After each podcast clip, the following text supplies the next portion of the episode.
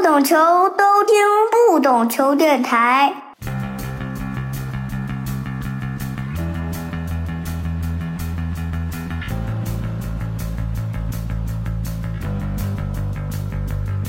欢迎收听这一期的不懂球，我是大萌。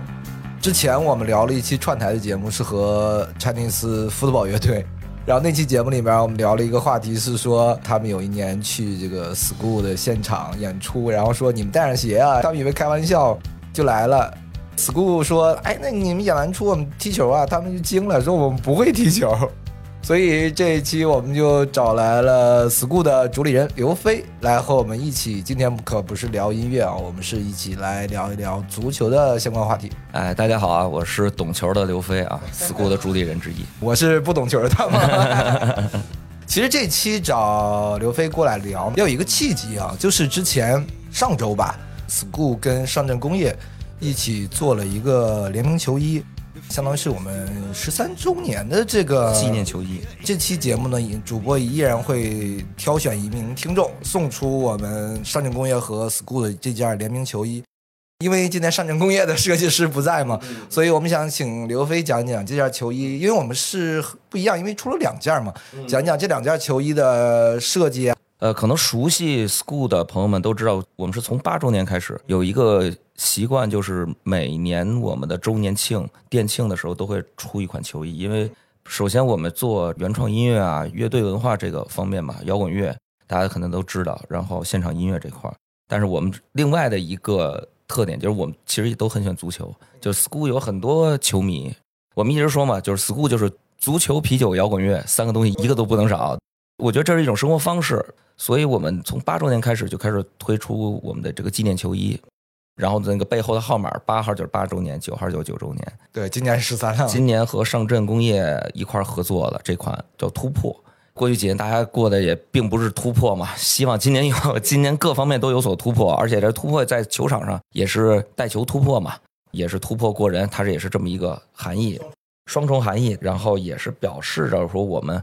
School 我们的这种现场音乐文化，我想把他们传达给更多的人，那有更多的突破。你可能不喜欢摇滚乐，你也不喜欢乐队文化，但是喜欢足球，OK 也没关也没问题。你喜欢运动也没问题，也可以来这儿。这是一个俱乐部，大家可以在这聊天啊，可以在这交朋友啊，喝一杯什么的。对，一个线下的交友平台嘛。所以今年我们这款突破这个球衣，等于上镇工业是给我们做了两款设计，因为我们本身还有一个球队叫做校队，对校队儿，对对校队儿，后面必须要有那个儿化音啊，校队儿。做两款，一款是这个联名款的突破球衣，分长袖和短袖；另外一款就是我们的算是球员版的球衣，在市面上流通的也是球员版球衣的复刻版，它是个短袖。联名款的这个突破。其实，在上镇那边的同学设计的时候，他还是参考了这个克罗地亚的格子衫。我本身也很喜欢克罗地亚这个队，就特别血性、特特爷们儿、很硬气的一个球队，就是那种前南地区的特有韧劲儿嘛。他们这个球衣做的一些设计上视觉的一些小花招，然后你看着会平面的话会有点晕，就有些视觉的这种反差的这种感觉。就有点像那我们，比如说有些你穿衣服去电视台的录录节目，他们说你这个衣服不行。对对对对对对，我摄像头一一拍的时候，它它会转。理念是用这个，然后主色是绿白，因为绿白也是一直是我们校队的一个主色。其中另一个含义嘛，也是就北京嘛，北京的主队主色是绿白嘛。这款球衣其实它更接近于一个最近这几年，就是去年吧，特流行的叫 blow 扣嘛，不是在球场上穿的，其实在球场上穿也可以，也也也也没问题，因为它的材质是没问题的，它的材质是很舒服的，很也很透汗，你也可以当平时休闲穿，走在大街上穿，就是可能更接近于 blow 扣这种时尚的这种呃概念，你可以搭配牛仔裤啊，搭配短裤啊，然后女孩可以搭配裙子啊，穿都是很好看的。胸前是突破两个字和 school，我们的，然后包括我们 school 的一个球队的一个 logo，上面写的是我们的 slogan 不良教育。我们的那个球员款的短袖，当天那个发布会你也看到了，他这个胸前是一个比较深色的绿，然后胸前有一棵树状的一个东西，像一个圣诞树一样在胸前。对对对，因为一开始我看那个球衣时候，我说，哎，我说这个是个什么理念？因为我还没有说直接通过这个图形可以去联想到过去的一个什么，它的就是它的灵感来源嘛。对，这他这个看上去就把一棵圣诞树穿在胸前。他这个图形的理念是来自于九四年世界杯，当时有一个墨西哥的门将叫做坎波斯，花蝴蝶坎波斯，他总爱穿一些这个，那都是他自己设计的球衣。因为不光是世界杯上，他平时也特别爱穿 各种各样的这个球衣。对，因为这个豪尔赫坎波斯是我特别喜欢的一个守门员。我上学的时那个时候九四年我上小学嘛，这个暴露了年龄了，我们都是暴露年龄了是吧？对我上小学，然后那个时候特别喜欢喜欢看足球嘛，也是通过世界杯认识了这个哈尔赫坎波斯，然后就对他的经历特别的感兴趣。就是一个一米六几的守门员，上半场踢守门员，下半场踢前锋，是一个九号守门员。那个时代可能就有很多这种非常有个性的门将，包括对再早的什么伊基塔，基塔还有后来那个齐拉维特，包括巴西有一个门将叫叫塞尼，对，就那个时代好像对，特别是南美这种国家是吧？对对对对，就很个性。然后我就特喜欢这个，包括我后来踢球有段时间也是踢守门员，就是因为这个坎波斯，所以在沟通理念的时候，当时大家聊就是说你有什么喜欢的球星啊什么，其实我就说了坎波斯。这款的胸前那个树的那个图，其实就来自于坎波斯当时在九四世界杯上穿的那件花蝴蝶的衣服，胸前的那个图形。哎，你刚才其实提到了一个这个 block out，然后我们也简单聊一聊，因为这个好像是最早应该是七八十年代英格兰出来这个文化，因为那个时候它不叫 block 开手这个这个文化，就其实现在流行的我们很多大家知道的品牌，都是在那个时候可能被英格兰的球迷，英国和德国吧，主要是。对对，包括我们大家现在都知道什么斯通艾斯兰的石头岛。还有这个什么 Freddie Perry，大家没想到这个东西可能会跟以前那种足球流足球流氓甚至是是有关系的，甚至是 Burberry，就这些可能大家现在都很难想象他们跟足球有什么关系，是吧？就然后到这个突然，哎，说我们以前都穿球衣，大家真是就觉得我喜欢一个球队，我觉得平时也可以穿。这两年说，哎，那我们这变成一个时尚了，是吧？是，就是 block out 这个文化很有意思。我个人觉得是在去年世界杯年嘛，大家知道，可能时尚这个也是每一年它有不同的风潮。咱们就不说具体的，可能跟一些大的品时装品牌和这个运动服装品牌是有关系的。那可能世界杯年他们去年把这个 blocker 这个东西推出了之后，它可能实现了这个所谓的这个球衣文化的一个复兴。那我去年我看的那个就很有意思，就是很多的不管是时尚还是潮流的 KOL 啊，不管是中外的嘛，大家都是这么穿，把这个复刻的球衣穿在身上，然后下面穿一条牛仔裤啊，或者穿一个板鞋。也有很多的女孩子也开始穿这个球衣，球衣外搭这种。当时我在那儿，我还发了一个朋友圈，我说：“哎呀，我说不倒扣这个文化实行之后，说把球衣当外衣穿。”我说这个事儿我已经穿了三十多年了，然后 我说真的，就以前身边的朋友，包括尤其是有一些那个呃姑娘们，就说说老刘你太土了，你那个是穿个破球衣的，天天的是怎么着？我说以前是说这个这种是就是爱踢球，一说哎就是爱踢球，说现在变成引领时尚了，对。原来我已经引领时尚三十多年了，是吧？因为我很小的时候其实也穿，为什么穿呢？就是一穿上这个球衣，你就告诉别人我是班队儿的。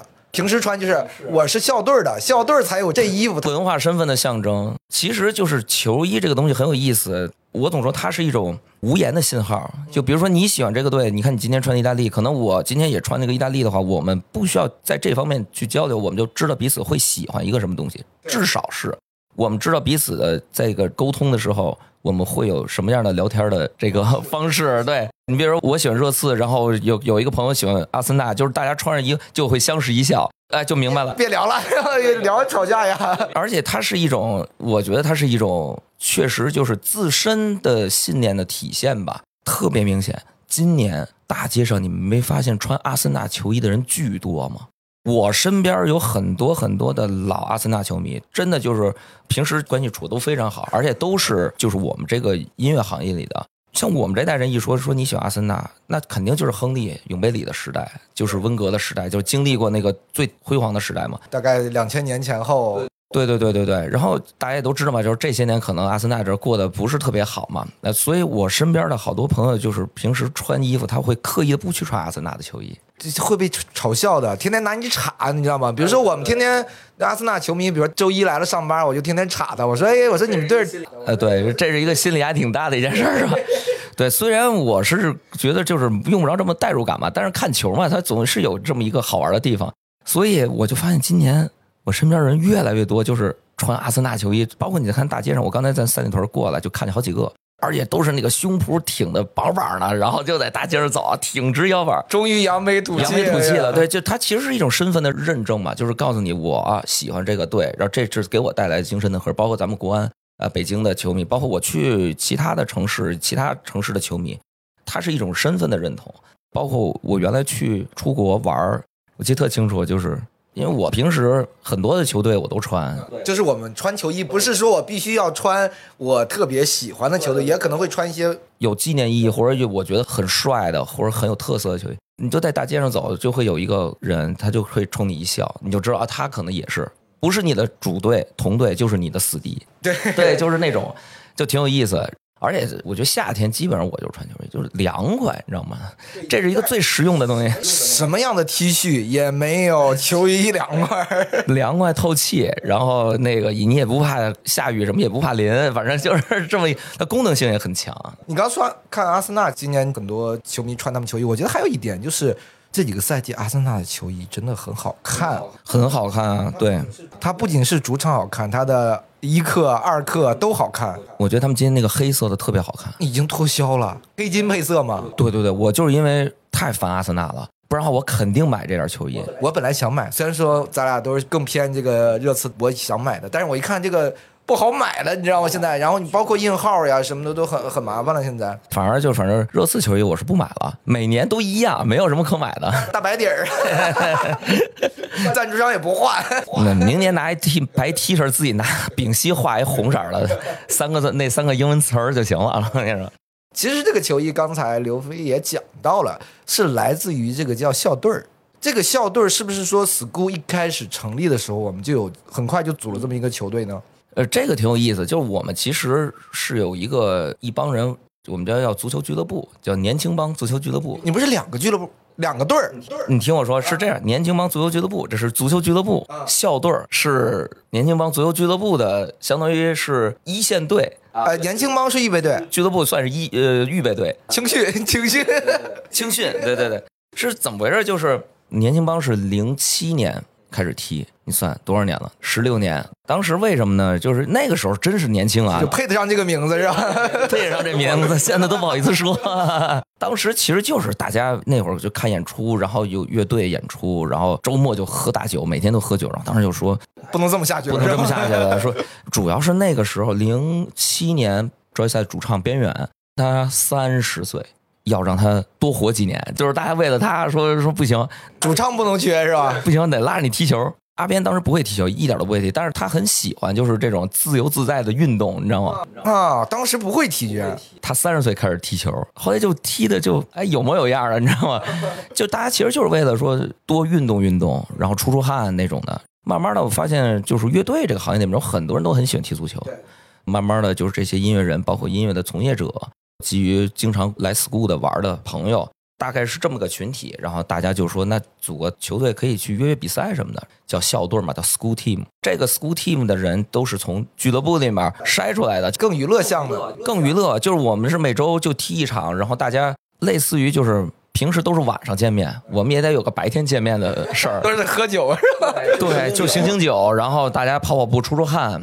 所以踢球的球员就是水平参差不齐，但是我们就会从这里面去挑一些踢的还不错的。边远进不了校队是吧？边远也是校队的，他肯定得是校队的，就是这么着的话，大家组一个队，有时候出去跟别的队去踢踢友谊赛啊什么的，这种的话，他就需要相对来说稍微会踢一点的球员，这个就是校队。现在校队的年纪有多大呢？平均年龄 哇！但是我最近还是从青训营里面又又拽了几个是吧？拽了几个二十岁左右的球员，帮我们把平均年龄往下降一降。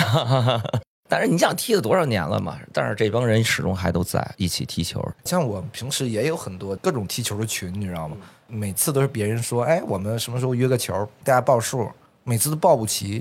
可能是因为我们的行业的问题啊，就大家可能又不是像乐手啊，你们的时间可能是比较自由，我们很容易到十个数我们就开始定场地，报了六七个的时候没人吱声了，你知道吧？组织者说今天这个局散了，散了，留局了。对，很多时候都会出现这种情况。我不知道你们这整体出勤率 高吗？像我们这个队就有一个就很明显，就是说，比如说一到你们应该，比如说放假的时候，你们的球局成型的可能性特别强。比如说放个长假呀，或者是周末，或者平时的晚上。呃，我们其实是平时的晚上，越放假大家都出去。OK，然后像我们来说，基本上像我们的固定的局是周日下午，在太阳宫。太阳宫对，是周日下午，因为为什么呢？平时的晚上很多人都在演出，对，因为乐队的特殊情况嘛，他在晚上演出，所以晚上基本上是没办法的。但是我们有人上班，白天演，平时也没办法。过节逢年过节的这种呢。大家都在外面演音乐节啊什么的，也都不在，正是挣钱的时候，对，也都不在，所以就只能是周日，可能对我们这个行业来说，相对来说会稍微轻松一点。又是周五、周六两天喝大酒啊，周日就能散散酒什么的，所以就基本定的是周日的下午。有时候也赶上说人保不齐，但是一般我就比如说在 school，有时候聊一下，我说你踢球吗？踢好，来临时的好，临时拉过去是吧？对对对对对。这个行业里面踢球人喜欢足球人是真的挺多的，很多都是挺资深的球迷。因为刚才讲专业赛的这个边缘啊，能不能够再讲一讲球队里有什么其他的乐队的乐手啊或者主唱？因为我知道是这个盘尼西林小乐，他应该是你们球队的。对对，小乐是我们球队。他的标签大家其实已经很熟悉了，他又是喜欢曼城嘛，然后他自己也愿意踢球。我见过有那个朋友质疑小乐的踢球啊，他踢的真是不错。他原来是体育健将的那个证如果没记错的话，那就很高了。一般一级运动员就很很厉害了。他是踢的不错，然后在几年前，他算是我们那波里面很年轻的球员嘛。像最早那个时候，相对是早期那会儿跟我们踢球，像赵子健啊，啊，就是刺猬的主唱。对对，然后像詹盼就是嘎调的主唱，包括王静涵，浩海大鲨鱼的贝斯后沙，这都是当时我们的主力。当时我们叫一左一右嘛。两大快马，赵子健跟詹盼。子健那么快吗？年轻时候，子健当年很快了，对。然后反正这些年还有陆陆续续，包括呃肖坤、王啸坤，他非常喜欢踢踢球啊，他非常喜欢球，对西班牙球迷嘛。对对对，西班牙球迷，对，反正就是来来回回有很多，包括那打扰一下的那个陈俊豪，他们应该马上有有在北京有演出，打扰一下应该马上就有，这都是我们球队的，就大家平时除了一块踢球，还能经常聚一下嘛。因为你我们现在是讲踢球嘛，大家都知道我们有很多的乐手啊、乐队，其实他也喜欢看球，可能更多是一个欧洲豪门的什么样的球迷吧，嗯，对吧？我知道的，反正比如说旅行团的一禅和这个子君，他俩都是利物浦球迷。对，孔阳啊，就是这个一禅是特别死忠的利物浦球迷。然后他们平时也踢我。对他们也踢，然后我我们也也一块踢，他们也有一个球队。对，然后还有达文西的猴子，猴子也是我们校队的啊。猴子是国米球迷，他是国米球迷，对。我不知道他踢怎么样，猴子倍儿帅，很踢的不错。就是我们讲的其他的就是有没有说哎特别喜欢球？夏颖好像也就是马赛克的夏颖，夏宝贝说自己年轻的时候是全星梯队的，全星青训的，对对，全星梯队。其实马赛克的四个人都选球，而且都踢球，踢的最好的是高鑫。高鑫基本上你就想把他对标就是布斯克斯啊，就是拿球很稳，在后腰位置一站，那就已经是相当厉害的。然后夏宝贝就是跑几步冲一冲，然后突然就没体力了，就瘫倒的。两个折返跑是吧？嘚嘚嘚，然后就我不行了。对对对对对，所以就马赛克四个人是都是喜欢足球。呃，低虎爱刘坤，对他写了首歌嘛，那期节目我们聊过，他写了一首什么马拉足球嘛，写给马拉多纳的。他也是踢得很好。我们前段时间那个烟台那个迷笛。五一的时候，五一之前的那个烟台迷笛那个颁奖礼，然后我们还在那边就约了场球。去参加颁奖礼的乐队和一些相关的从业者组了两个队去踢球。你说这个，我就想起来，这应该是一八还是一九年那期节目，我们聊过，就是在成都搞了一个这个足球摇滚音乐节 （Rock Ball） 那个比赛，你们给我们讲讲，因为好像有好多七八支球队吧。那个其实我现在都觉得特好玩，就是我们一直想把足球和音乐能够结合嘛，也想把这种足球和音乐文化能够结合在一起传达给大家。当时就成都那边就是也是马赛克他们，然后包括其他的朋友一块儿去组织的，在成都我记得是一个什么一个体育公园，一个足球公园里面架的舞台，这边是八个队邀请赛，我们去了，然后马赛克一个队愚，公移山一个队，愚公一个队，成都还有一个 C 十八一个队，还有谁啊？还有一个乐迷队，应该是说八个队，大家就踢那种友谊赛嘛，但是淘汰制的。这边就是乐队，对这边踢球，然后好多就是乐队这边踢完球，然后马上过去演出，对，就是累的不行了。但是那种体验感很好，就是场边也有很多歌迷来看球，看完球之后再去看演出。可惜就那就办一届，其实我们还是想有机会，还是能把它办下去的。我觉得这是一个很近，你不觉得太健康了吗？这个事儿。这就是它会很好玩儿。但是我听说是因为成都的演出市场太卷了。太卷了，一年这个好像在成都，你这个年轻人的这个钱包被掏的已经不行了，这全是音乐节，然后演出太不稀少了。你看现在北京，你搞一个，很多人就会去。而且一九年那次其实阵容就就相当的好了，就是乐队演出的阵容。呃，夏启那个时候还没有特别火的时候，但是那个时候也去，他们也踢球，挺多的。就大家过去就是一边又演出又踢球，就是校队在那儿丢了一个大人，我们史称叫做这个 校队的滑铁卢是吗？应该叫就是兵败荣城啊，就是 想起来保卫成都，对对，对，真的就是兵败荣城。因为当时校队很专业，然后因为我们那个队长叫徐凯鹏，是我以前的老搭档，是圈里面非常有名的一个经纪人。他应该现在也是盘尼西林的他现在是他的公司叫尼物娱乐。最早是我们俩一块儿做，还有另外一个朋友叫 Billy，我们三个人一块儿做的叫利夫娱乐。那个时候我们做 Joyside、鲨鱼、万青、脑浊、赌鬼这乐队经纪人嘛。然后后来分开各干各的之后，我做 School 之后，然后老徐就做了尼物、盘尼西林，当时他签。现在包括他们那儿的有一些，就是也是签一些很多的年轻的乐队，包括当时有些台团，呃，也是也是他在做。呃，那年我记得做了一个落日飞车跟潘尼西林的并排的一个，那个是他们弄的那个我觉得还搞得有点有点意思。对，，在工体。然后老徐是特别，他是我见过的最喜欢足球的人。就是一个人一周，我觉得一个职业球员一周踢两场比赛就 OK 了。他是一个一周他最多能踢到八场到九场比赛的人，就是他经常一天赶两场。这什么体力这是？然后他就特别喜欢踢球，带着乐队出去去全国，不管怎么跑，永远装上鞋，到哪儿就能加入当地的一个球队，就开始踢球。职业素养还是有的。对对对，我们。叫老老叫徐指导嘛，徐指导。哎，他是个足球教练吗？对，他是足球教练，他考的教练证，就大概是在我们利夫娱乐当时解散了之后，有段时间他就去从事足球教练这个。这段你得讲讲是吧？这真的觉得好像有点跨界的那种感觉。他就是当时就是呃想休息一下，换换脑子，想做一些不一样的事儿。然后呢，他又觉得啊，中国的这个足球太次了。拯救中国足球，拯救中国就当当时他去考了这个之后，他是执教青少年的那种，所以我们的徐指导名副其实。我知道的还有一个是音乐行业里边有教练证的，还有一个是郑州七 Eleven House 的老板沈毅，他也是利物浦球迷，他也有这个证，但他的证是英国的教练员一个证。哦，我知道这个，只是中国足协不承认而已。呃，对对对对对他，在英国是好使的。所以他在英国是可以执教了，你知道吗？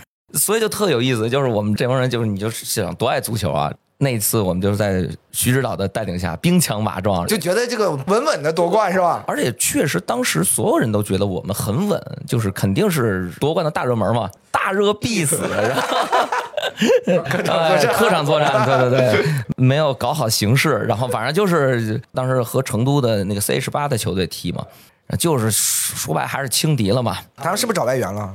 呃，他们没有，就是 C 十八也是成都的一个场地，跟也是好朋友嘛。当时就觉得，嗯，他们很年轻，小孩儿，然后会踢球嘛，感觉不怎么会踢球啊。然后我们就在这场上热身，你知道吗？热了四四十分钟身，你们没劲儿了，人家人家小孩儿就靠的就是体力而且一上场我们还是先进了一个，就放松了，你知道吗？哎呀，就是那种大热必死嘛。第一轮最后就被淘汰了，但是但是徐指导呢，那个还是发挥了球队队魂的作用啊，这独中三元啊，差点最后一己之力扭转局势，扭转局面。对对对对，反正挺有意思的。就是后来大家还一直在说说，如果有有机会的话，再搞对，要不要再搞一下？看机会吧，我觉得。刚其实刘伟讲了那个音乐、足球还有啤酒，当然有很多人不知道，甚至我现在给大家讲一下，school 在北京的五道营胡同。那五道营胡同在哪呢？其实是在雍和宫的边儿上。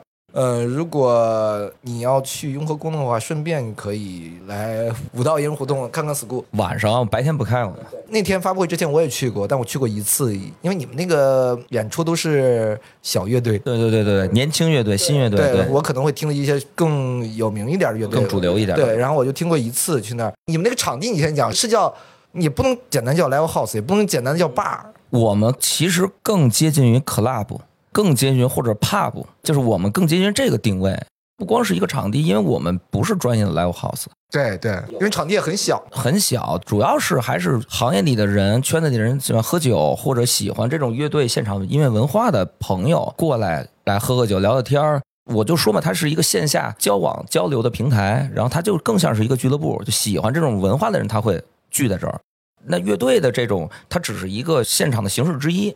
所以它不是 live house，live house 是非常专业的那种级别的，我们够不上，我们撑死我们的 live and bar 就是现场和酒吧。因为我去的那个场地以后，我会觉得，因为上次是专门看演出，没有仔细的看。对，但我这次去了以后，我又发现，哎，里面也有很多的球衣，然后还有桌上的足球。其实你整个的场地有非常多的足球的元素。当然，我们现在是播客，就是我不太好跟大家讲具体的。你的没事，到现场看看就知道了。对，大家到现场看看就知道了，就有很多这个我们过去的一些联名的球衣，甚至是吧，我们都挂在了这个墙上。就是我一直说嘛，school 的主理人我和刘浩嘛，刘浩是 Joyside 贝斯手，就 school 就是我们两个人的客厅，会客的交友。对，这里面的每一个元素，school 整个这个里面的每一个元素都是我们两个人喜欢的，对，没有一个我们俩不喜欢的出现在 school，所以更像就是我们家里面的客厅嘛，就是我们把我们自己喜欢的东西挂起来。因为浩哥他不太看足球，然后他有时候陪我看看，跟着大伙儿一块儿看，然后他跟着让啊乐呵乐呵，让喊吧两句什么的。他对这个东西他就是反正就看着玩儿，但是我是很喜欢，所以里面的所有的足球的元素基本都是我弄上去的。为什么讲这一趴呢？是因为我觉得有一些我们的听众可能是足球迷，他不一定说喜欢音乐就看演出啊。那大家如果去到或来北京或者北京的你们去雍和宫的话。我给你们一个叫 City Tour 的这个这个路线，你就从这个雍和宫，比如早一早咱们去这个烧柱香，是不是？拜完了你就去五道营胡同，因为上午咱们不开门是吧？我们晚上开门。那里面有一些咖啡，铁手啊，S O E 啊，还有个饭店叫藏红花餐厅，那家是西班牙菜，嗯，很好吃，很好吃。对，然后我不知道这一溜里面你还有推荐的吃饭地儿吗？都是我们的兄弟单位，那胡同里面很多，我觉得都不错。你要吃日料的话，比如说有一个醉虎传啊，然后还有一个靠近西口的新开的一个烤肉叫盐田亭吧，然后它的楼上还有一个日料店，就都不错，都很好吃。火锅的话，有一个叫王茶茶火锅，重庆火锅，还有一个呃具体我也不记得是那种就是风味火锅，是很暖的那种，叫兰亭还是叫什么？还有一个我个人经常去的一个西餐厅，它是那个三十一号，大概是在你们的东边还是西边？在我们的东边，反正好吃的挺多，然后包括咖啡馆啊，然后包括有精酿啊，其实白天很值得逛。走到那个你讲的西口那，然后往南就是建厂胡同，再往又又变成了一个东西向的街，是国子监但。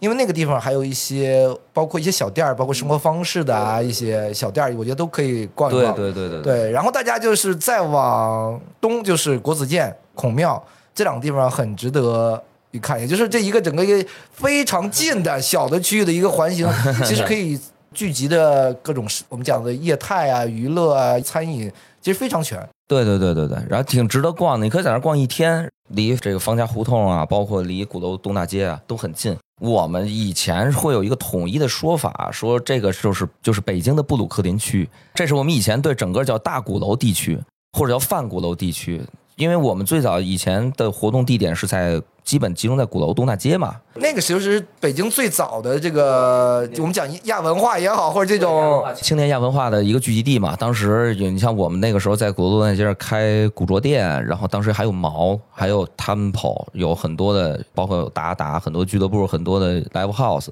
然后很多的乐手从业者在那上面开的小店。你就一直走，可能走到北新桥，就大概这么一大块的区域。我们叫北京的布鲁克林区嘛，就是这个大鼓楼地区都挺好逛的，逛一整天没问题。然后我其实特想跟刘飞聊聊这个关于音乐的问题啊。虽然说我们是个足球的播客，但是对不起，我主播个人喜欢，我得给得聊聊。我其实特别想聊聊这个话题。我觉得 school 这个名称，我不知道是跟你们这个后面的定位到底有多大的关系，但如果以现在的感觉来看，你们在做的事情特别匹配这个名字，嗯嗯，这是我感觉你们是一个叫孵化，就是我们在孵化年轻乐队，它就是一个学校，就跟以前迷笛似的，是吧？没错，我是要孵化，不是说我要找大乐队啊，怎么怎么样，都是小乐队，你来我这儿演。我不知道是这个名字的设定的最开始定下来的时候，就是想到了这种定位吗，还是怎样？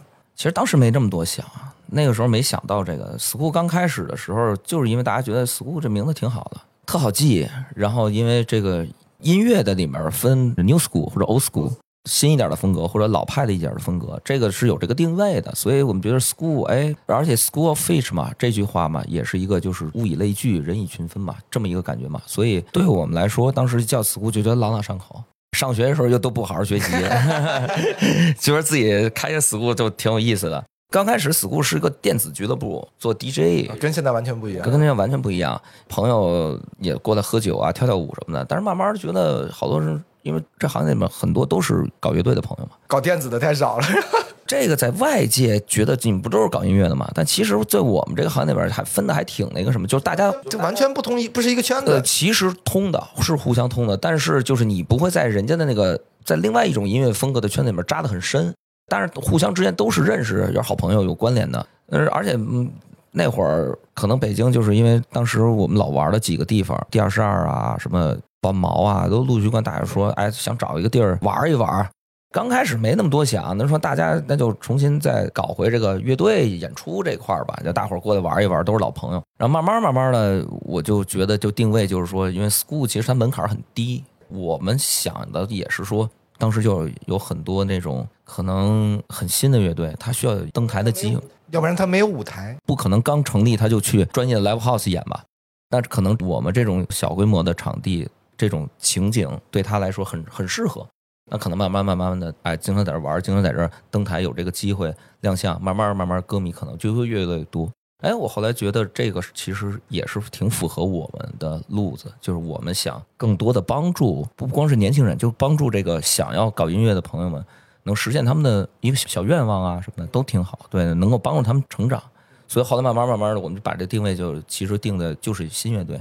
很多乐队成名了之后，其实我的体量也容不下人家了。所以我也不需要人家再回来演出，不需要这个去证明什么。但是大家会回来喝酒，会回来聊天，会回来一块儿，就像回家一样，就这种感觉就特别好。你刚讲第二，因为我印象特别深，是一九年吧，我去看了一个糖果看了一场这个 Joyside 的刺猬和 c a z y Cars 那个那个拼盘，因为第二二之前是在五道营五道口，对五道营一个字儿就就就差一个字儿。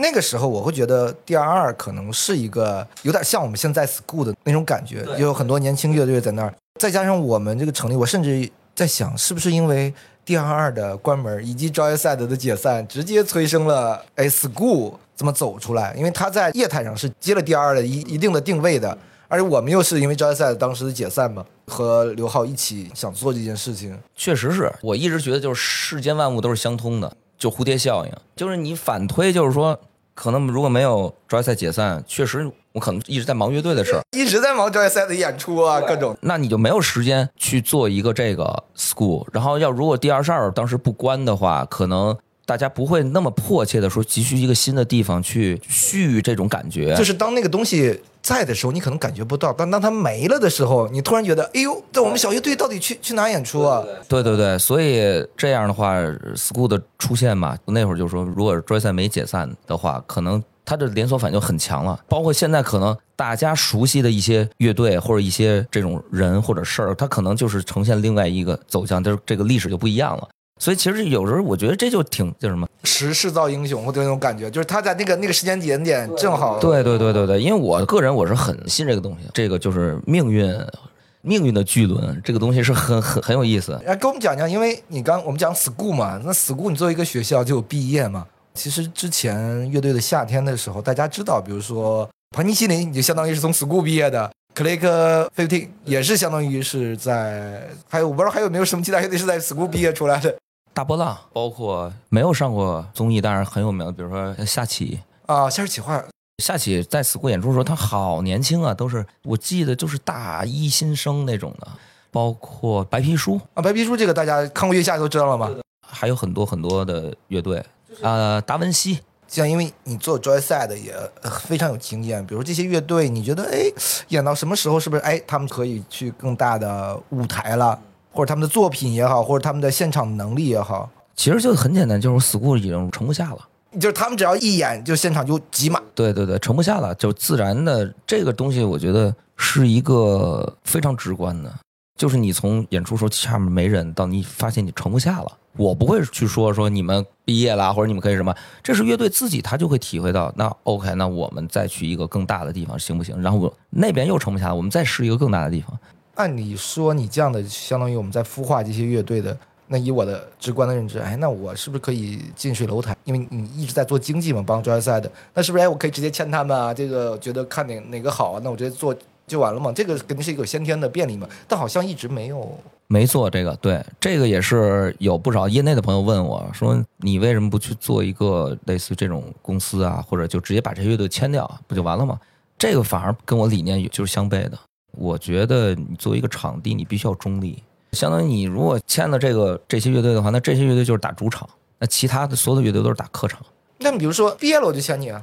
不，你毕业的话，你从我这儿所谓的毕业了，我我签你的话，那其实是在束缚你，你会打上很深的 school 的烙印，然后那我们的体量就这么大，别人会觉得你是叫 school 这个公司的乐队，或者你怎么着的话，那我一直认为一个乐队或者一个人他到达一定层面的时候，他必须要往上再提。就特简单，咱们用足球比喻，就是热刺和利物浦。就是你看，你利物浦当年跟热刺这个 这俩队也都是大家也都知道，也都 半斤八两。但是你你利物浦克洛普到了之后，你看他买的是谁？就你会发现，为什么当时那个欧冠那年决赛，后来我当时热刺输了之后，我给几个利物浦的球迷朋友发微信，我说从此此战之后，两个队命就是分水岭，一个天上一个地下。你看就被我说对了。热刺球迷都知道，说是主要的问题嘛。你热刺现在有的今天就是因为列维嘛。就这个人就是一个我想说那个意思。他是一个非常棒的创业者，他可以带领这个球队达到的一个可能是二十年前没有达到的那个阶段，但是他不会再往上了，因为他的上限就已经到了。列维是他懂得省钱，他懂得赚钱，但他不是一个会花钱的人。你真给他这个钱，给他一个亿，他给你买个七龙珠，对吧？看里面能刨出几个来。但是你看利物浦花钱把这个库蒂尼奥卖了之后，你看他只买了两个人，范戴克跟这个阿里森就够了。这两个人的级别就七千五百万的级别，八千万的级别，你到了这儿之后，你自然而然就上了一个台阶儿。但是你热刺，你看他还在买谁？还在买平均价格在两千五到三千万的，你怎么可能能够往上走呢？其实这个东西和刚才你问我这个问题是一样的。我可能就是列维，就是虽然我最讨厌的一个人，但是我觉得我比他强的一点是我能认识到这个人，自我认知比较清楚。对对对，就可能我能够帮助，因为包括有一些乐队朋友之后，我也会说，我说，哎，我说我能够帮你们，可能就帮到这儿了。我希望你们将来能够有更厉害的人去帮助你们，或者有公司去包装你们去做你们。我希望是我所有的朋友都很好，我希望他们都成功，都赚大钱，都火，那是这我是最开心的。因为我觉得，就是你到了那个位置的时候，我的能力已经可能已经达到了这个上限了。我再强去强留你，我再强留凯恩有啥意义？不又是废掉一季又一季，对不对？所以可能就是我这么比喻，应该大家就能明白为什么我不再做这个东西。我希望大家所有的乐队来到 school 都是主场，对我需要大家是这样一种认同感。因为正好讲的这个，我们就聊聊。呃，因为我跟刘飞，我们两个都是热刺球迷，虽然说我一开始是个切尔西球迷啊。你怎么能这么转呢？你是怎么做到的？从切尔西转到热刺的？我天！我随意转，因为我最开始我是个单纯的球迷，但因为后来我从业了嘛，从业以后你看待足球的角度不一样了，是吧？你不能有主队。虽然说我我不报道国际足球，我报道国内足球，但你那个视角就觉得，嗯，我作为一个媒体人，我不应该像个球迷一样，不能像詹俊老师那样那么啊。詹俊老师你刚才解说的时候他也很克制啊，对对吧？这是你的职业的立场嘛？因为我最早喜欢热刺，大概是在零几年吧。那个时候，因为我们小时候，我们那个地区看不了英超，只能看意甲。对我也是，啊，对我只能看意甲，AC 米兰尤文嘛，我是尤文球迷啊，你是尤文，我更早。首先我是米兰球迷，啊，对我是尤文球迷，但是因为后来比如说慢慢的会看一些英超的比赛，但它可能不如意甲在我那个心里种的那个根更深，所以就很容易换啊。这个切尔西就很容易去改变，因为那个时代为什么喜欢切尔西，是因为切尔西能干了曼联。你不喜欢曼联是吧？你现在问我，包括朋友也问我说你喜欢哪个队，我说其实我喜欢哪个队吧，已经不重要了。我不喜欢哪个队最重要啊。对我可以明确告诉你，我讨厌哪几个队，一二三，我给你，我给你说出来，对吧？我也很喜欢曼城踢的比赛，单纯的，哎，我觉得你的球踢得好看，我就愿意去看。曼城打阿森纳不好看吗？就很好看，你就去看就完了吗？为什么说我喜欢热刺呢？是因为零几年时候那个是罗比金，啊，贝尔巴托夫，那个时候就还就有点好感而已。什么时候建立比较深的？因为我玩那个足球经理 FM，我特别讨厌用那种强队，就是你拿曼联，对上来没有挑战挑战感，对，但你要说太弱队呢，时间有点长，就把它重建、啊，耗不起这时间是吧？就找这种二流强队。现在我们讲准豪门是吧？对对对对哎，拿他这个架子倒吧倒吧，是是是，然后我就开始慢慢喜欢热刺。好多喜欢热刺的球迷都是玩实况几啊，就是贝尔和列侬两翼齐飞的那个，是那个是真是好用，是对，在 FM 里面也是一个也是好用，对对。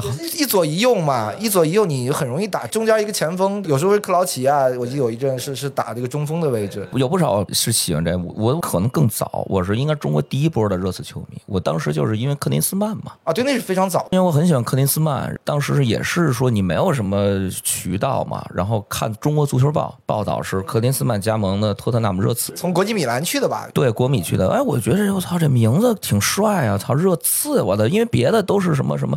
这名字就很，我觉得是因为这个名字以及克林斯曼，后来我就会关注这个球队。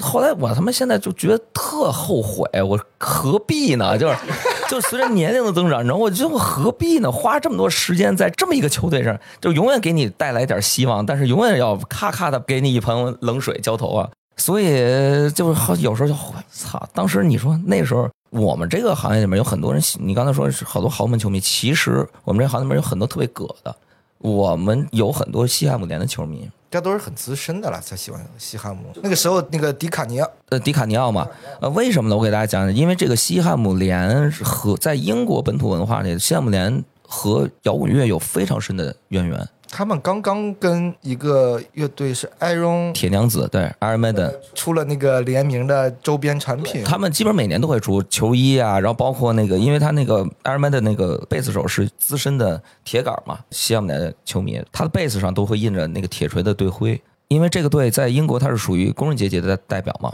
你就看他那个队徽就知道了。，对，所以他其实很多的朋克 punk rock 都会非常非常喜欢这个队。他们那首歌嘛，I Forever Blowing Bubbles 嘛，你想他们是一个在自己球队建队多少年的时候，会请朋克乐队到现场去唱这首歌。有一个叫 Cockney Rejects，包括 The Business，这是英国的当时很老牌朋克乐队。然后现在包括有一个叫 Booze and Glory。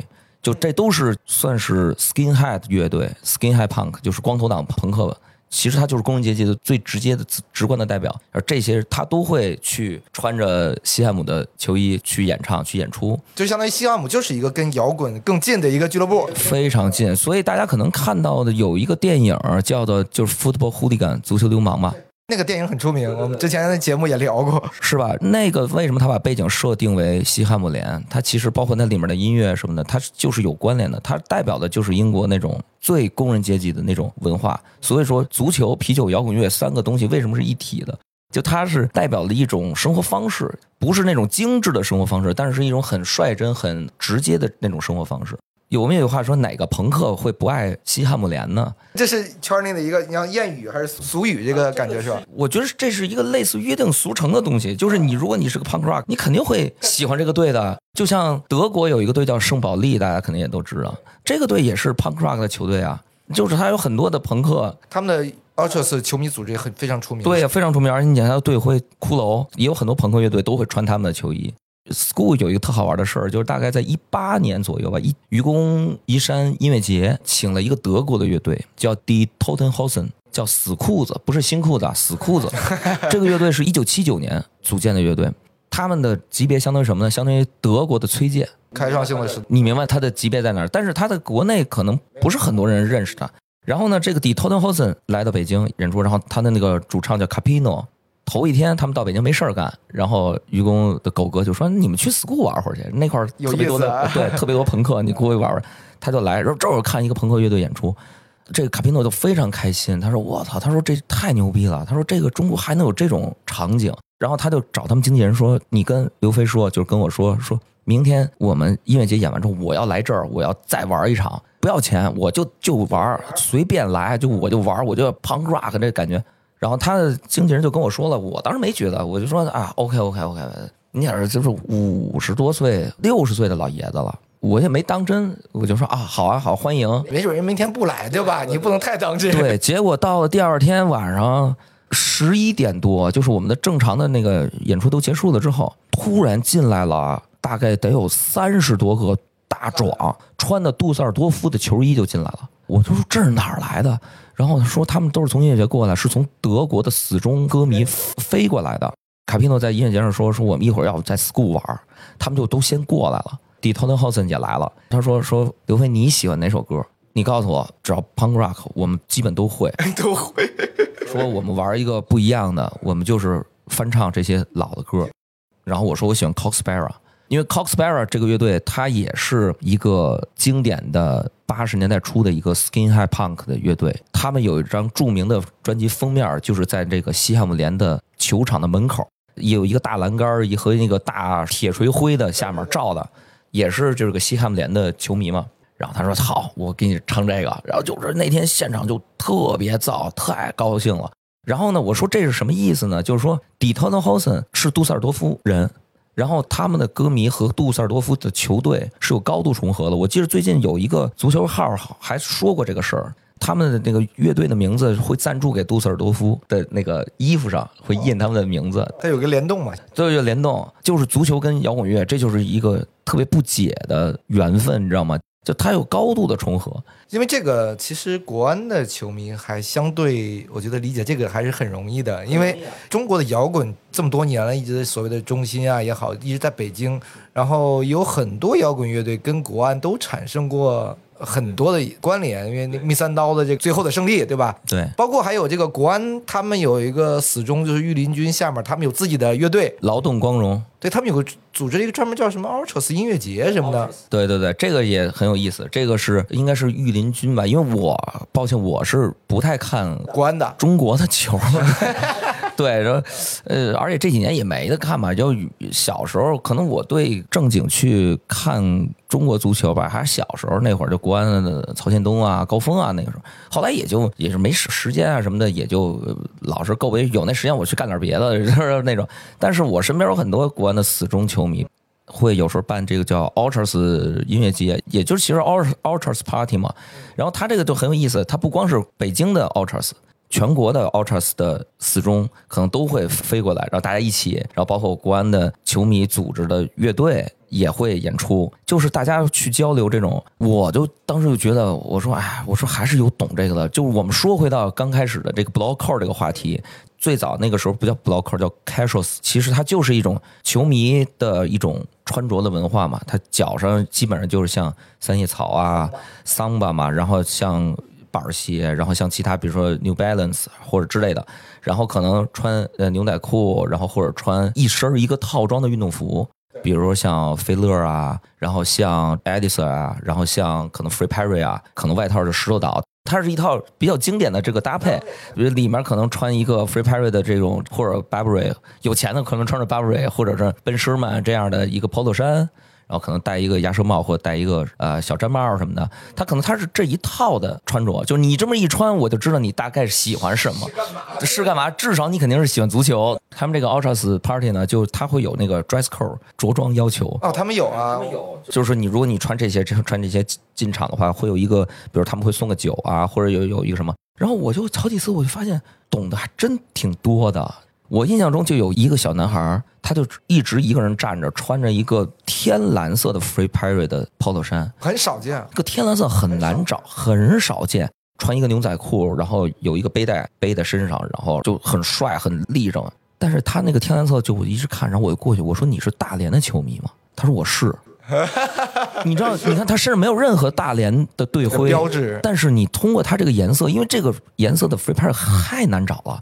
然后他说这是我从国外代购的，说因为这是大连的颜色，天蓝色，这就是一种我刚才起头说的，就是一种文化信息的认证，这是一种彼此的认证，你知道吗？对，就像有一些昆虫什么嗅嗅着味儿，嗅着味儿就去了，对吧？这我们就能闻着那味儿。对，然后反正我看大家交流的都特别好玩，就是会交流一些自己这球迷组织会，比如做一些 TIF 啊，或者做一些其他的什么，然后包括什么交流一些歌曲啊、口号啊，就特别好玩。再插一句啊，就是我们刚才讲到密三刀这个，因为密三刀的主唱这个过世了嘛，我们也推荐有兴趣的听众或者球迷可以去北京的一个叫鼓楼吃面，他们家口味我真是我去过啊，口味还是非常不错的。相当好吃，相当好吃，而且鼓楼吃面就和密三刀乐队，然后还有包括整个北京的朋克文化啊，包括 Ultra 文化有非常渊源的关系。然后大家可以去那儿，最近推出的夏季凉面，反正非常好吃。最后我不行，我还得跟刘飞聊聊这个列维啊，这个才是我们两个也是非常重合的一一个部分啊。我其实对列维没有那么大的反感，对，因为我觉得这是一家俱乐部的。你讲叫精神内核吗？这种精神内核，我是觉得不是他一个人可以去改变的。这家俱乐部就是这么多年没有冠军。如果你这么多年没有冠军，你想突然间拿一个冠军，而且他不是一家，不是那波利可以在一家，因为他联赛竞争环境不一样。这个联赛环境太他妈难了。你现在看看英超积分榜，你就吓一跳，太难了，太卷了，是吧？莱斯特城、埃弗顿，就这种队儿啊。还有什么狼队？他怎么能掉到这个保级区呢？是不是啊？你在其他联赛完全不敢想。这就是为什么英超是世界第一联赛，它确实就是这样，就是好看，就是卷嘛。列维，嗨，有什么可说的？我是觉得，就你刚才说的，就他可能，比如说他在这么卷的里边，他其实还在保持着一定的。你想说这也不是保持？我甚至认为他一定比两千年代，就是这十年在英超地位要高。就是无论他的影响力也好，还是他的营收的能力，我是觉得在这么一个联赛里面啊，你想相当于我们讲跨级，比如说埃弗顿一直想干这个事儿，对，埃弗顿是想干这个事儿的，但埃弗顿一直没干成。就是我从一个联赛里的二流球队，我想到一流半。我跟你说，下一个把热刺超的就是维拉，你看着呢，就维拉也要干这个，而且人家维拉可是拿过欧冠吧，人家祖上扩过的。我跟你说，维拉现在了不得。我觉得很多球队，你就维拉，你能给体会到他的那个野心，对，你是完全能体会到的。但热刺你是看不到的，是吗？就说回来，因为我觉得我对热刺的问题看的还挺透的。你刚才说的那不是列维一个人的问题，是他整个管理层的问题。这是他的基因 DNA 就不是一个我要拿冠军。其实吧，这个就是更早一点的时候，像我刚开始看热刺那会儿吧，其实我作为热刺球迷，我并没有什么想法。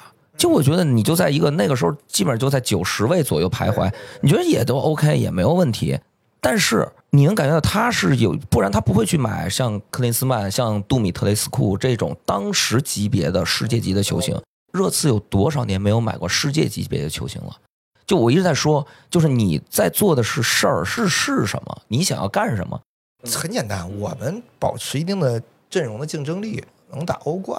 哎。就这么稳，一直稳着。所以你这样的话，你这个球队 Spursy 这个名词，真的就是从列维进来之后才有的。我一直说，为什么主要说他？你说不了刘易斯嘛？人家他妈的他就不花钱，你也没办法。又不是他做管理，这就是我一直说的，就是一个管理者的上限决定了这个俱乐部的上限。他对于事情的判断，因为他是俱乐部的老板，他对于事情的判断和他的这种做事的这种魄力，决定了这个球队到底是什么。我同意你的观点，我的意思是呢，你看过去零零到一零这个十年，我们跨了一个档，一零到二零这个时间呢，看似还能跨一个档，为什么？这一个档很关键，这个档不是球场内的表现，当然，比如说欧冠的决赛呀，我觉得那是一个层面啊，但我觉得更重要的是新白鹿巷的建成，让这个球队本来在伦敦的商业价值更高，你有新的球场，整个的这个商业的运营会更好，然后我们现在。我觉得最好的方式就是谁把我们买了，那肯定是最好。一个更有雄心的这个人买了，如果一个更有雄心的人把他买了，再让我评价列维的话，我觉得列维牛逼，牛逼在哪儿？我们这么多年成绩一直在稳步的往上走，虽然是没拿冠军，俱乐部非常健康，我们有一个新的球场，有非常好的营收，就差一个大老板。如果他能给热刺找到一个有雄心的大老板，不是说哎我就是为就跟那个曼联那个谁似的，格雷泽，对，是我要掏你的是吧？找一个有行星大老板，那我觉得列维全方位的讲啊，就是非常不错的。但是我跟你说，就恰恰就是缺的这个东西，就是列维这个人，就是我一直在说他的上限问题。列维做什么事儿都跟热刺一样，就差那一点儿。你就想想，最近这些年，他因为价格，他错过了多少球员？但是呀，也还好。不，我跟你说，我不觉得，就因为我平时有时候做生意啊，这种东西，我就会明显的感觉到，我想跟你聊，最后如果就差这点钱，那我认为这个就是你做事儿的方式问题。呃，所以最近几年，其实列维在转会上跟之前已经很不一样。他之前你说的是，都是我要拖到转会窗的最后一刻，我就为了压价，我就要这个钱吃。我知道没有其他的人能吃，那我就在这耗着你，然后最后压一个我认为最合理的价格。但现在就整个英超这个氛围，其实导致我觉得他也跟以前有点不太一样。就还是说他不会花钱。反正是贝尔那笔钱卖了以后，就像你刚讲的，那整个的操作我认为不好。咱们仔细数热刺，就最近十年，你像他买的这些球员啊，咱不说是埃里克森啊什么的，你就想想他买的这些球员，他卖出去了几个挣钱的？他如果是想买卖的话，他没有卖出几几个挣钱的。他买进来的人有几个是能当机立断就能打的？其实买了很多，并没有打出来。你你不能说买了孙兴民，孙兴民最后成功了。那你也买了洛塞尔索，你也买了恩东贝莱，这都很贵，这不便宜。你要说两三千万，咱咱就是吧？这可能跟整个热刺制服组有关系。就他确实是你没有一个特别合理的、很牛逼的足球总监。原来热刺最早的那个很牛逼的足球总监后来去了切尔西，叫阿内森。阿内森去切尔西之后，阿布的第一个年代，你看他的那个操作，一直没有一个就是帕拉蒂奇，你说是自己本身屁股还不干净呢。对吧？我的意思是呢。你找一个好的足球总监也没有用，嗯，最后还是列维拍板是吧？他不是利物浦，不是分威集团，你足球总监的话语权会更大。就是他买的这些，包括理查利松，列维是会干一件特别牛逼的事就是二选一永远选错。他二选一没有选对过，因为可能会挑一个便宜的。但是理查利松他可不便宜啊，六千六千万吧。理查利松，你看，你看赫苏斯去的阿森纳是什么状态？当时我跟阿森纳球迷在聊，我说我说阿森纳踢的太他妈好看了，太漂亮了。我今年阿森纳球我几乎全看了，就是我不说我烦这个队，但是我就是看的就太漂亮了。那热苏斯，你到了这个球队里，你是从哪儿来？你是从曼城来的，人家拿冠军拿到手软，人家过来叫技术扶贫，有这个冠军气质。对呀，我来了之后，我在那个队我不是大哥，我来了我肯定是大哥。你们就听我就行了，跟着我干。那金琴科在曼城一个屁都不敢放，你看到了阿森纳，他是自带这种。热刺从曼城买过人吗？你仔细想想，你从豪门买过球员吗？就是你买的。你看理查利松啊，这埃弗顿的，对他来说，我操，我到这球队我是上的一步，但是没有从上面下来的人，除了贝尔，但是当然那个很很特殊吧，他也没有起到什么特别大的作用。除了他以外，你看有谁？你买的人没有有过冠军经验的。你连凯恩你都没有拿过冠军，你说你到了国家队，萨卡，我觉得像这小孩人早晚能拿冠军。斯特林人家已经拿过很多冠，因为我有很多职业球员朋友就在聊这个，你拿冠军，你的身价和你的整个的状态，你跟没有拿过冠军是不一样的。在关键时刻的那种心态，就差别很大。你看，有时候来 school 的有，包括有些朋友，人说我我可能我支持的球队就是一个米尔沃尔什么的，那没所谓。那我的心态就是这样，我就看这个球，我就图高兴，图这个文化的传承或者。那你说像热刺，包括像纽卡，那纽卡球迷现在很牛了，大家在这个心态上，他肯定是希望都希望再往上走一步。但这个时候，列维就不是能够做这个决定的人，就是你没有办法去再走一步。对，所以我刚刚说了，找一个，找个有钱的，对，只能只能这么办。这我觉得不太可能啊。在刘易斯和列维这两个，一个大老板，二老板，这个球队是很难夺冠的，这是气质问题，就是气质问题。你没听，就算有一个新的人买买了这个队，列维还是要当过渡一下，给给我给你两年、三年时间过渡一下，过渡一下。最后一个问题，因为上次你跟我聊这个，说阿森纳就要夺冠了，包场，这回估计是没希望夺冠了，包场黄了，你你是高兴的还是 还是高兴的？我是这样啊，我觉得我曾经说过一个事儿：足球场上没到板上钉钉，没到裁判吹哨，什么都有可能。所以我这个话题我现在不会去说，因为还有两三场比赛呢。如果阿森纳冠军包场，我也开心。就是我们要为了挣钱，挣钱，商业，商业。对，这是两种开心。而且我觉得这本身是一个挺挺帅的事儿。我不是一个热刺主题酒吧，对，因为我里面有很多其他的足球元素在里面。我希望我是欢迎很多不同的球队的球迷过来，大家一起聊聊足球啊，一起交流交流。我们是经常阿森纳球迷跟热刺球迷坐一块儿，我们就聊聊。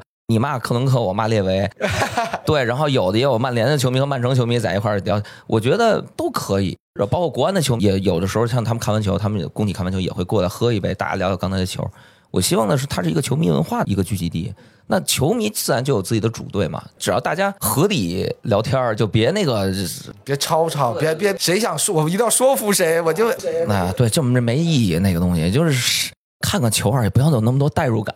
就我一直说嘛，我说你你没必要，你一定记住，你住安贞，你不住伦敦，你知道吗？你 操的是什么心啊？着的是什么急呀？是吧？对对对，我觉得你当地的球迷，人家当地的深入这个当地文化，那是没有问题的。人家祖祖辈辈世世代代都是这儿的。那咱们作为是海外的这种人，英超啊、德甲、意甲球迷，大家自己有一个所谓的坚持的东西在里面，然后大家聊聊天、交流交流就挺好。多踢踢球，多交流，看看球，看看乐队，多喝喝酒。那个借刘飞刚才讲这句话，就是其实吧，那么多欧洲的豪门都跟我们没有很直接的关系。我们最好呢，还是看看中国足球，这个咱息息相关，是不是？在北京，你看看国安，我们不在北京呢，你没有球队，你就偶尔看看国家队。嫌中国男足踢的难看，你就今年夏天我们为中国女足世界杯加油，为我们的女足姑娘加油。对，这个太重要了，太重要了。呃，这一期我们聊得很散，聊了很多话题，也感谢刘飞做客我们的节目。咱们还是那句话，叫足球、啤酒、摇滚乐，一个都不能少。对，所以我们之后再聊一期啤酒吧。好嘞，我们下期节目见，拜拜。